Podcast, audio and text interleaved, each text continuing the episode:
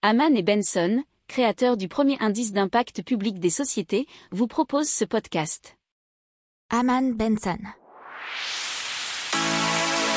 Le journal des stratèges. On parle maintenant de Tapera, qui est une euh, start-up zambienne qui produit avec succès du biocarburant issu de déchets oléagineux transformés en matière première.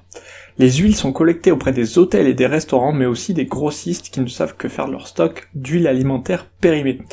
Celle-ci était jusqu'à présent détruite, voire rejetée dans la nature sans autre forme de traitement, et elle trouve ainsi une seconde vie utile.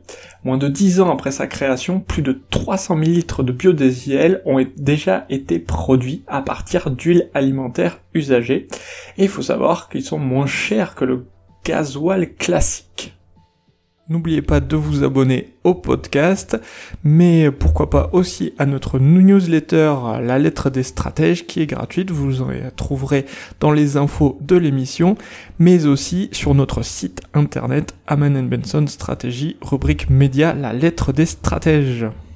Pour approfondir ces sujets, abonnez-vous à la newsletter de Haman et Benson et écoutez nos autres podcasts que vous retrouverez dans les notes de l'émission ou sur notre site internet.